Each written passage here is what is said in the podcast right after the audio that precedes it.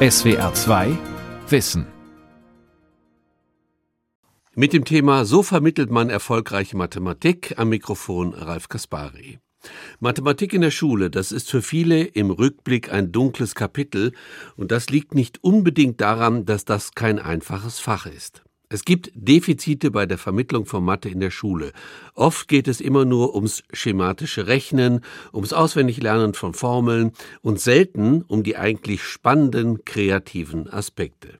Das ist schade, denn Mathe kann ein Abenteuer sein. Meine Kollegin Nadine Zeller hat darüber im Science Talk mit der Mathematikerin Professor Carla Zederbaum gesprochen. Hallo Frau Zederbaum, schön, dass Sie da sind. Hallo. Viele Menschen verbinden mit Mathematik Momente der Frustration. Kennen Sie solche Momente? Ja, unbedingt. Also Mathematik ist immer auch Frustration, wenn man sich in den Alltag, also in meinem Forschungsalltag, wenn ich mich mit Mathematik beschäftige, ist ein großer Anteil der Zeit Frustration, dass es nicht weitergeht, dass man noch nicht den richtigen Zugang, noch nicht die richtige Idee hatte, um ein Problem zu knacken, über das man gerade nachdenkt. Welche menschliche Disposition muss man haben, um sich dem mit Absicht auszusetzen? Hartnäckigkeit. Ja. Man könnte es auch Sturheit nennen, aber äh, es fühlt sich eher wie Hartnäckigkeit an. Ähm, Frustrationstoleranz, die kann man aber lernen. Neugier.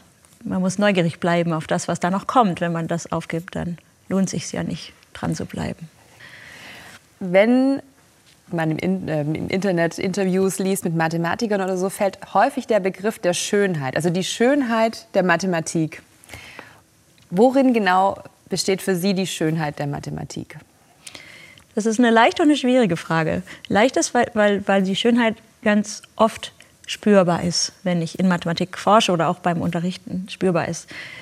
Schwierig deshalb, weil es schwer zu erklären ist. Das ist ja. ein bisschen so, wie es schwer zu erklären ist, zu sagen, warum einem ein bestimmtes Musikstück gut gefällt oder ein Kunstwerk oder ein Bau, ein architektonischer. Versuchen Sie es mal. Ich versuche es mal. Ähm, also die Schönheit besteht darin, dass man schafft, mit dem richtigen Blick, mit der richtigen Perspektive auf ein Problem zu schauen und dann irgendwelche Strukturen entdeckt, ein Muster entdeckt oder eine Gesetzmäßigkeit entdeckt, in der, in der das Problem plötzlich nicht mehr riesengroß und wuschelig ist, sondern ganz klar und, und strukturiert und der Kern kommt raus.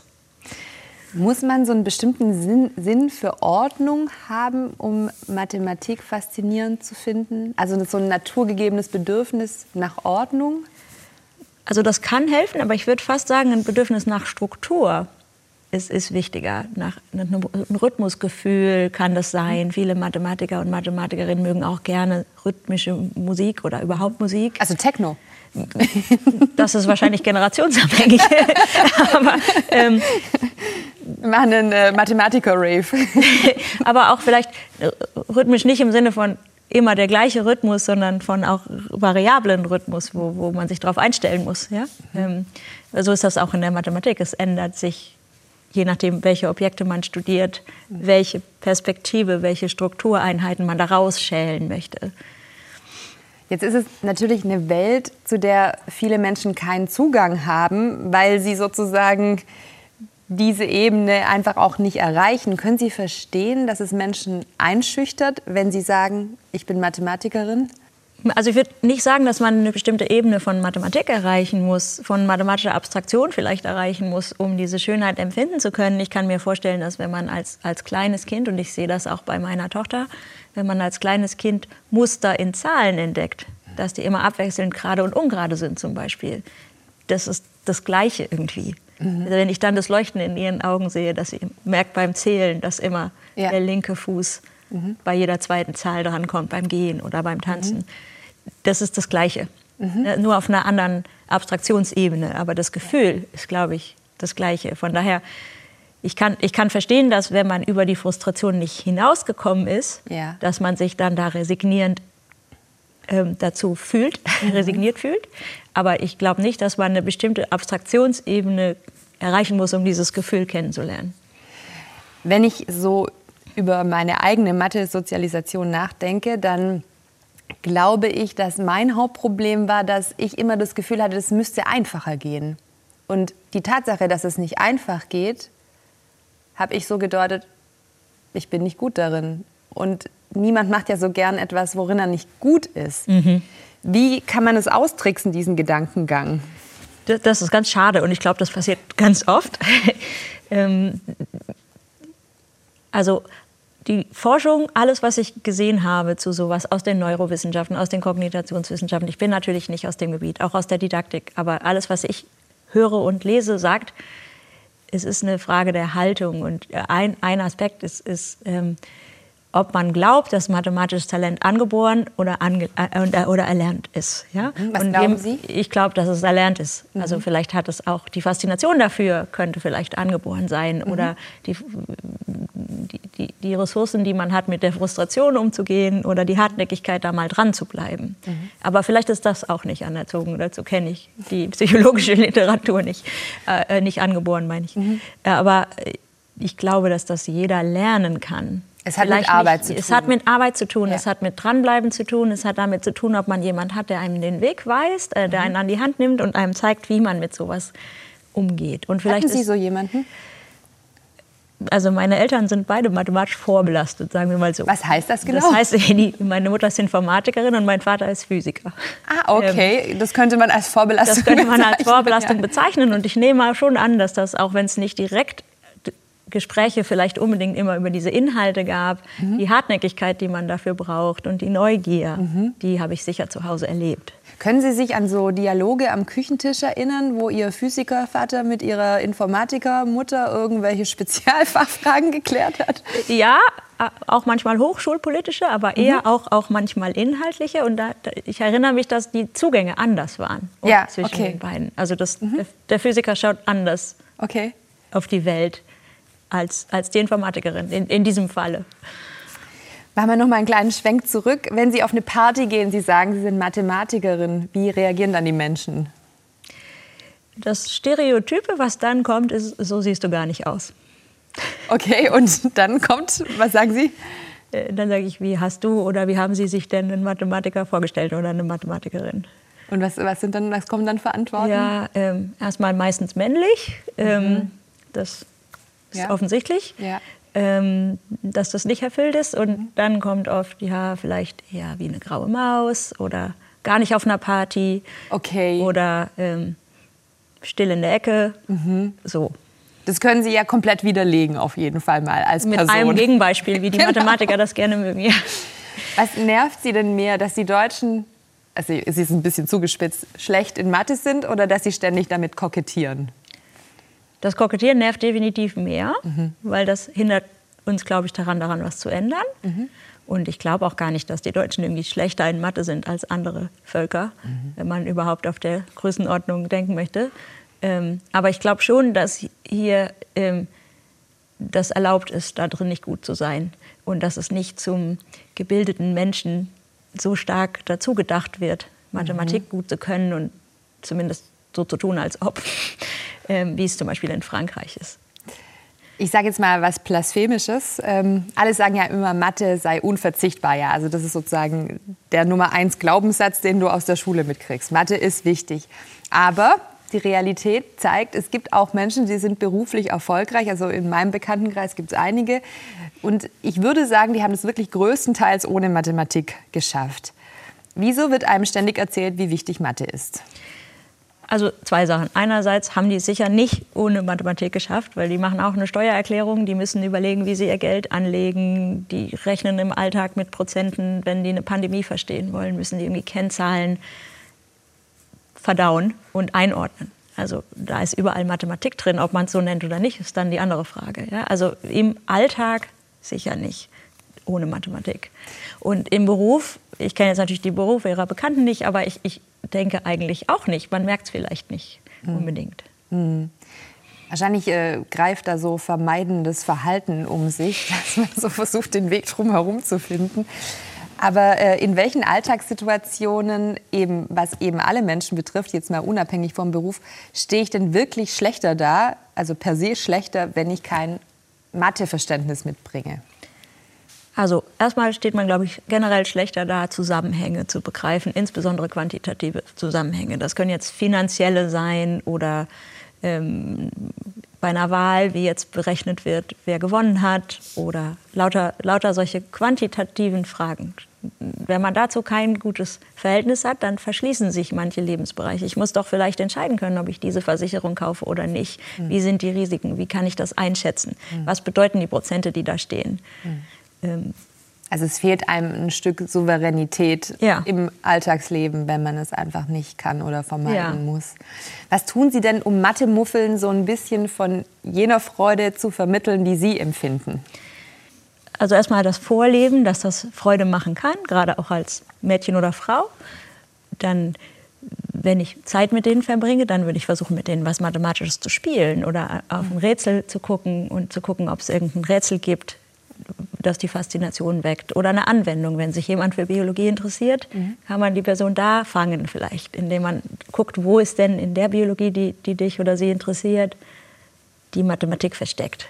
Und wieso habe ich ein besseres, tieferes Verständnis von diesem biologischen oder was auch immer Problem, wenn ich die Mathematik da drin sehe. Mhm. Sie haben ja auch ein Spiel erfunden, weil Sie gerade Spiele erwähnten. Ganita heißt mhm. es. Ganz kurz erklärt, inwiefern unterscheidet sich dieses Spiel von anderen Mathe-Spielen auf dem Markt? Also es ist ein Teamspiel. Mhm. Es geht nicht darum, irgendwelche mathematischen Aufgaben möglichst schnell zu lösen, mhm. sondern auch mal zum Beispiel was pantomimisch zu erklären. Was ah, das ist gut. Das ja. kann ich auch. Deswegen spiele ich immer gern Tabu oder so. Nee, das ist Activity. Egal. Ja. genau, also und da kann man einfach mit anderen Kompetenzen auch mal im Mathematikunterricht, wenn man denn das Spiel da spielt, mal mhm. punkten. Es ist ein Teamspiel, das heißt, das Team braucht auch die, die vielleicht denken, sie können selber nicht so gut mhm. Mathematik mhm. und man hat mal positive Erlebnisse. Man muss auch ganz viel schätzen in dem Spiel. Mhm. Ähm, wie viele Erbsen sind in einer 500 Gramm Dose? Oder so. Darin sind wir eigentlich eher schlecht, oder? Darin sind wir schlecht. Ja. Ja. Warum ist es eigentlich so? Ich habe das mal gelesen, dass wir so wahnsinnig schlecht darin sind, Dinge einzuschätzen. Mengen. Mengen. Da müssen wir wahrscheinlich einen Psychologen fragen, ist, aber, ist oder eine Psychologin. aber ich, also ich vermute auch, weil wir es wenig üben. Ja. ja. Wenn wir anstatt immer nur genau zu rechnen und zu zählen, mal überschlagen üben würden, würden wir wahrscheinlich besser überschlagen können. Ja. Ein ähm, Punkt, wenn man über Mathe spricht, sagen ja viele Menschen immer, oh Gott, ich kann überhaupt nicht Kopf rechnen. Aber wie viel hat Kopfrechnen eigentlich mit Mathematik zu tun? Also ich kann, ich kann Sie beruhigen, ich kann auch nicht besonders gut Kopfrechnen und viele meiner Kolleginnen und Kollegen kokettieren damit das auch. Das beruhigt mich jetzt tatsächlich, ja. Okay. Also das ist jetzt nicht so essentiell, um auf höhere Stufen der Mathematik voranzuschreiten? Nee, also ich meine, wenn ich mich bei 2 plus 2 verzähle, dann ist mein Ergebnis trotzdem falsch, auch wenn es eigentlich um was Abstrakteres geht. Also diese kleinen Zahlen, das sollte schon zuverlässig funktionieren. Aber ähm, die, die größere Zahlen kommen nicht, kommen typischerweise jetzt nicht so oft konkret vor. Mhm. Ja. Sie hatten vorhin gesagt, dass Mathematik eben in so Alltagssituationen ja auch dann eine Rolle sp äh, spielt, wenn es um Einschätzungen geht, äh, wie wahrscheinlich ist was, wie aussagekräftig ist was. Und ähm, jetzt in der Pandemie, Stichwort exponentielles Wachstum, haben wir ja gesehen, wie wichtig das sein kann. Haben Sie das Gefühl, dass der Respekt vor Mathematik während der Pandemie gestiegen ist? Das ist eine gute Frage, da muss ich kurz nachdenken. Ähm oder wurden Sie mehr damit konfrontiert in Ihrem Alltag? Haben ich habe schon das Gefühl, dass man mehr damit konfrontiert wurde, mhm. zumindest in, in, in den Medien, ähm, die ich gelesen mhm. habe. Ähm, ich nehme auch an, dass die Journalistinnen und Journalisten plötzlich viel mehr mit Mathematik konfrontiert wurden und auch die, die anderen Konsumentinnen und Konsumenten der, der, der Presse, die, die so tiefergehende Berichte ja. lesen Datenjournalisten oder, oder auch, anhören. Ja. ja. Und ich hoffe, dass ein bisschen in der allgemeinen Bevölkerung auch das Gefühl ankommen ist, dass es hilfreich ist, sowas zu verstehen wie exponentielles Wachstum oder logistisches Wachstum, jenseits von den Beispielen, die man vielleicht aus der Schule mhm. kannte vorher. Wie wichtig wird denn in Zukunft ein kompetenter Umgang mit Daten sein? Immer mehr. Also davon bin ich überzeugt. Ne? Also meine eigene Forschung hat nichts mit, mit Daten zu tun und in der mhm. Lehre habe ich auch eigentlich nicht viel mit Daten zu tun.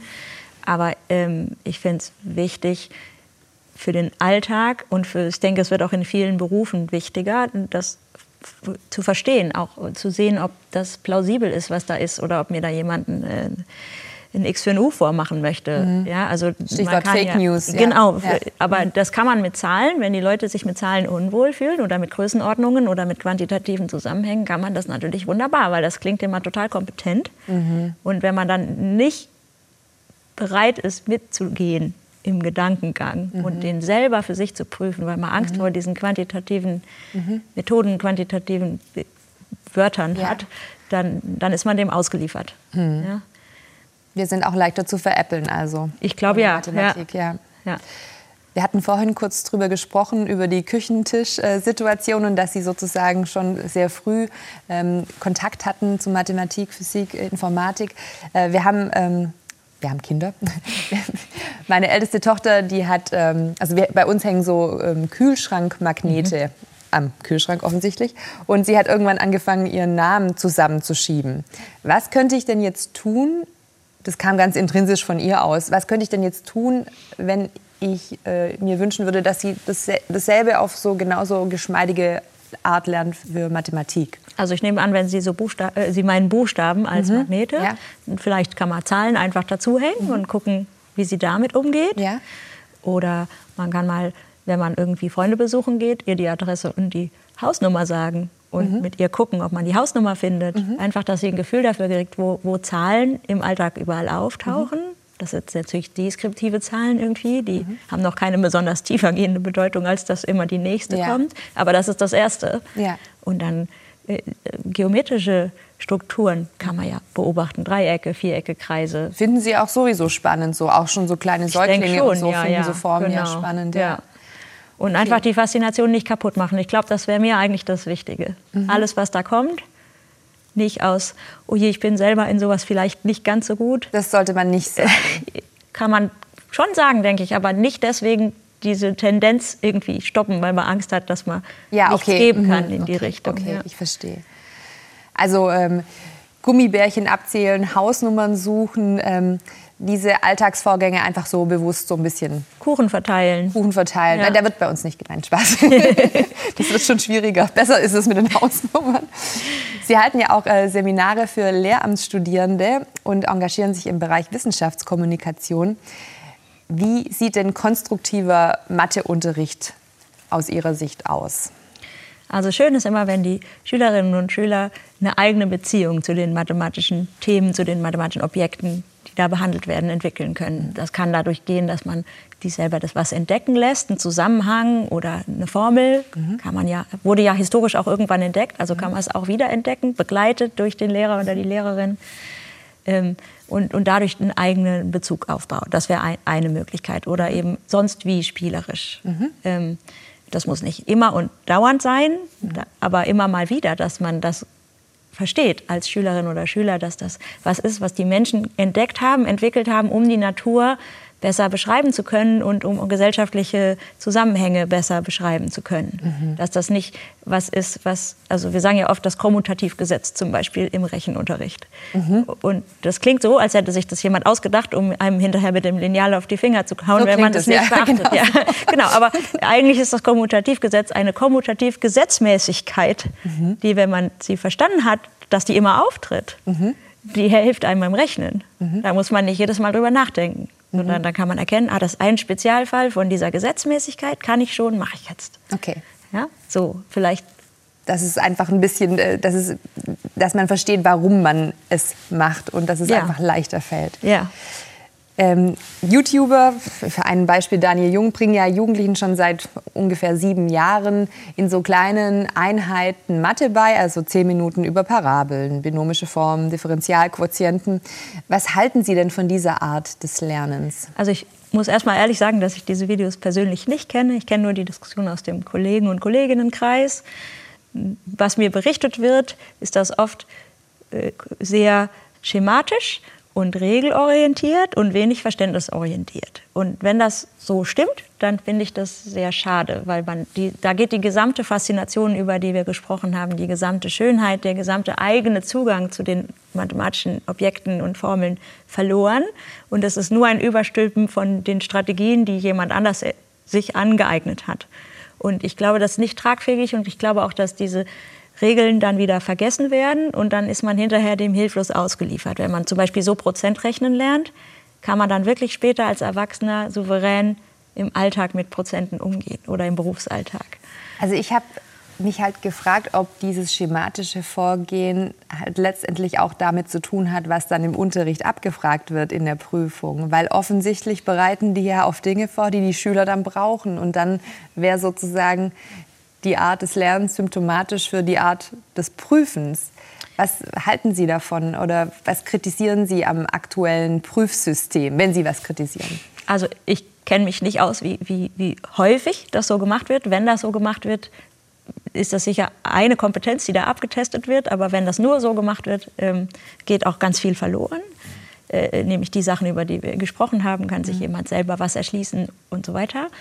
Ähm, das muss natürlich auch altersgemäß sein und auch da kenne ich mich jetzt nicht sehr aus. Aber wenn das nur so schematisch ist, mhm dann finde ich das sehr schade und dann würde viel verloren gehen. Und das würde mir auch erklären, warum, warum bei der Frustration stehen geblieben wird, mhm. wenn ich mit Regeln auswendig lernen und anwenden. Verbinden halt viele, glaube ich, damit. Ja, wenn ich damit so weit komme, wie ich kommen will oder mhm. kommen muss, um die Noten zu erhalten, die mhm. ich haben möchte, dann finde ich das sehr schade und das ist wahrscheinlich ungut um die Faszination zu erhalten. Bei Ihnen ist die Faszination aber auf jeden Fall, ähm, also Sie, Sie haben die behalten, das sehe ich auf jeden Fall. Ähm, Sie forschen zu mathematischer Relativitätstheorie. Jetzt ist die Relativitätstheorie, aber so viel weiß ich, eine physikalische Theorie. Mhm. Was hat es mit Mathe zu tun? Also erstmal gibt es zwei Relativitätstheorien, die spezielle und die allgemeine. Die spezielle hat Albert Einstein zehn Jahre vor der allgemeinen aufgeschrieben und die ist spezieller, überraschenderweise.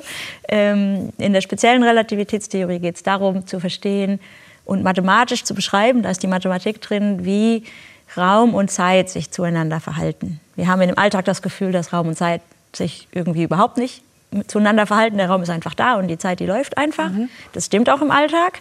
Aber wenn Geschwindigkeiten sehr groß werden, nahe der Lichtgeschwindigkeit, dann fangen Raum und Zeit in einer gewissen Weise an, zu einer Raumzeit zu verschmelzen. Jedenfalls ist das die mathematische Beschreibung, die die besten Vorhersagen und das beste Verständnis von diesen Effekten generieren. Zum Beispiel, wenn man sehr, sehr schnell an einem, an einem äh, Objekt vorbeifliegt, an, zum Beispiel hier an dem Tisch, dann mhm. sieht der kürzer aus. Mhm. Nennt sich Längenkontraktion. Das mhm. ist ein relativistischer Effekt, den kennen wir aus dem Alltag nicht, deswegen erscheint er uns fremd, mhm. weil wir uns nicht nahe der Lichtgeschwindigkeit bewegen.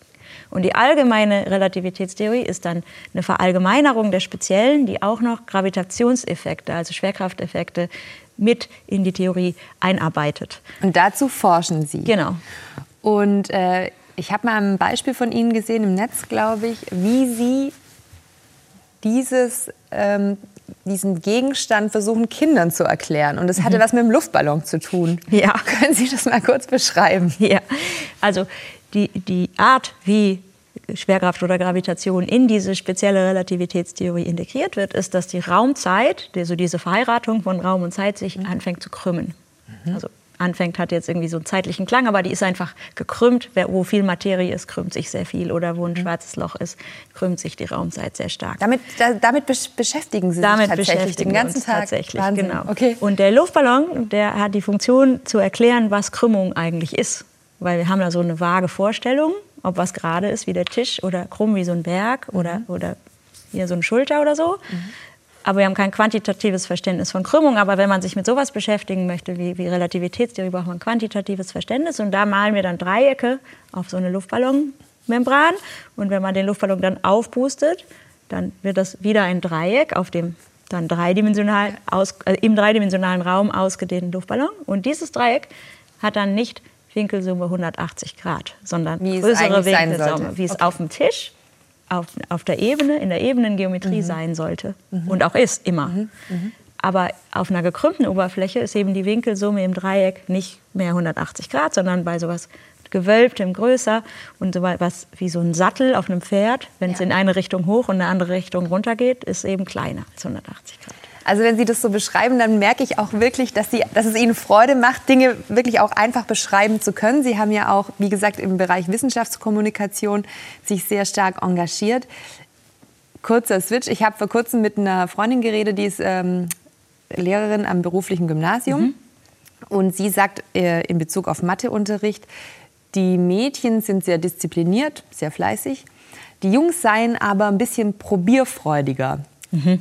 Offener für auch mache mach ich auch mal was falsch. Ja. Also die Mädels würden auch alle mit, ähm, mit Bleistift schreiben, dass sie alles wieder rausradieren können.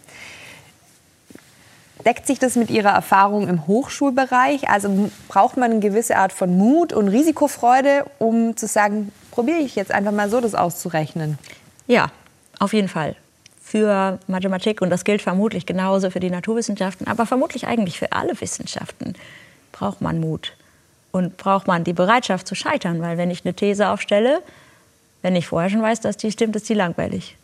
Das heißt, ich muss irgendwie bereit sein, diese These, egal ob sie eine mathematische These ist oder, oder eine philosophische oder eine psychologische, bereit sein, die wieder aufzugeben. Und das kostet Mut. Und das kostet in jedem Fach, glaube ich, Mut. Aber bei uns definitiv. Ja, da kann ich nur Mut machen. Und ich beobachte das auch, dass dieser Mut oft bei den jungen Männern, die an die Universität kommen, deutlich verbreitet. Die sind so ein bisschen hemdsärmeliger unterwegs. Was hat sich sozusagen bewährt? Wie kann man Frauen da ein bisschen mehr Mut machen? Vorbilder ist sicher eine sehr wichtige Sache. Wenn, wenn die sehen, dass ich mich das traue mhm. oder meine Kollegin sich das traut, dann kommen sie vielleicht gar nicht erst auf die Idee, dass sie sich das nicht trauen dürfen. Mhm. Ja? Auch schon in der Schule, gerne viele Mathe-Lehrerinnen, die das gerne machen, auch in der Oberstufe, mhm. äh, auch in AGs. Ja? Ähm, Mentoring kann, kann eine Lösung sein oder ein, ein Aspekt einer Lösung, dass Frauen, die ein bisschen weiter sind als man selber in dem gleichen Bereich, einem erzählen, okay, ich fand das am Anfang auch alles krass oder mega frustrierend oder was auch immer genau die eigene Erfahrung war und wie bin ich damit umgegangen und warum bin ich noch da. Studienberatung kann natürlich was sein, aber eigentlich ist das auch was, was in der Gesellschaft sich entwickelt und vielleicht hoffentlich mehr wird dass auch Mädchen Fehler machen dürfen. Sie sind Mathematikerin, Sie haben auch eine kleine Tochter. Was würden Sie ihr zurufen, mit auf den Weg geben, um sozusagen zu sagen, du kannst es genauso oder besser? Probier's mal, würde ich ihr sagen. Ja, weil sie muss selber gucken, ob ihr es Spaß macht. Ja, dass, dass ich ihr zeige, dass sie das können kann mhm. und dass sie nicht aufgeben soll, wenn es ihr Spaß macht. Ja? Hatten Sie denn eine Art Mentor, Mentorin? Sie haben gesagt, Sie haben äh, Eltern, die in dem Bereich im weitesten Sinne auch tätig sind. Gab es jenseits von Ihren Eltern erwachsene Personen in Ihrem Umfeld, die gesagt haben, ja, das ist ein Rohdiamant, die braucht noch ein bisschen, da kann man helfen. Das, oder haben Sie sich das wirklich so ein bisschen, waren Sie so Einzelkämpfer lange Zeit auch und können jetzt sozusagen. Mentorin sein für die nachfolgende Generation? Also ich hatte schon in der, in der Mittelstufe gute Lehrer und Lehrerinnen, die, die die Begeisterung gespürt haben und dann Wege versucht haben zu finden, die nicht erlöschen, erlöschen zu lassen. Erlöschen zu, ja, erlöschen zu lassen. ähm, ähm, und wie haben die das gemacht? Also wie, wie sah das dann konkret aus? Ähm, haben die sie zur Seite genommen, gesagt, hier ist ein Mathewettbewerb, hier ich sehe da Potenzial, geh da mal hin oder wie lief Ja, das kam, das kam tatsächlich relativ spät und ich glaube, das kam auch eher von, von meinem Zuhause, mhm. die Idee, in die Mathewettbewerbe reinzugehen. Ich glaube, der entscheidendste Impuls, der kam, kam von meinem Physiklehrer in der Oberstufe, der gesagt hat, es gibt die Deutsche Schülerakademie. Das ist eine Einrichtung für besonders neugierige Schülerinnen und Schüler in der Oberstufe, wo man in den Sommerferien für zwei Wochen in ein Internat fährt und da waren ganz, Sie dann. ganz intensiv an was arbeitet. Und da war ich. Und da hatte ich tolle Kursleiter, ein, ein tolles Kursleiter-Ehepaar sogar, ähm, die mit uns ganz faszinierende Sachen gemacht haben, die ganz jenseits von Schulmathematik liegen, mit denen ich mich immer noch beschäftige. Also da ist irgendwie die Faszination dann richtig losgegangen. Also Neugier, Mut und einfach auch mal was wagen. Nehme ich jetzt mal mit, Frau Zederbaum. Und dranbleiben. Und dranbleiben. Vielen Dank für dieses Gespräch. Vielen Dank. Das war SWR2 Wissen heute mit dem Thema So vermittelt man erfolgreiche Mathematik. Meine Kollegin Nadine Zeller hat mit der Mathematikerin Professor Carla Zederbaum gesprochen. Sie können diese Sendung auch als Video sich anschauen. Infos dazu erhalten Sie in der ARD Mediathek unter Science Talk. Hallo, Mr. Strafrecht Thomas Fischer. Hallo, Herr Schmidt. Ich brauche was zum Runterkommen. Habt ihr noch Pillen? Про вкус и друзья нет? Свет? Ja? Erleben Sie Ihre Lieblingspodcasts Live beim SWR Podcast Festival 2023 mit gefühlten Fakten. Immer wenn die so tun, wie das fällt dem gerade im Moment ein, zu 99,9 Ja, das wissen die Leute schon. Und jetzt, als nächstes erzählst du, dass Wrestling nicht echt ist wahrscheinlich. Ja, Moment mal, also. Sprechen wir über Mord, der Gangster, der Junkie und die Hure. SWR 2 Wissen, Niette Mädchen und viele andere ihrer Lieblingspodcasts live beim SWR Podcast Festival vom 12. bis 14. Januar 2023 in Mannheim. Tickets und Infos auf swr2.de. SWR 2. Kultur neu entdecken. SWR 2 Wissen. Manuskripte und weiterführende Informationen zu unserem Podcast und den einzelnen Folgen gibt es unter swr2wissen.de.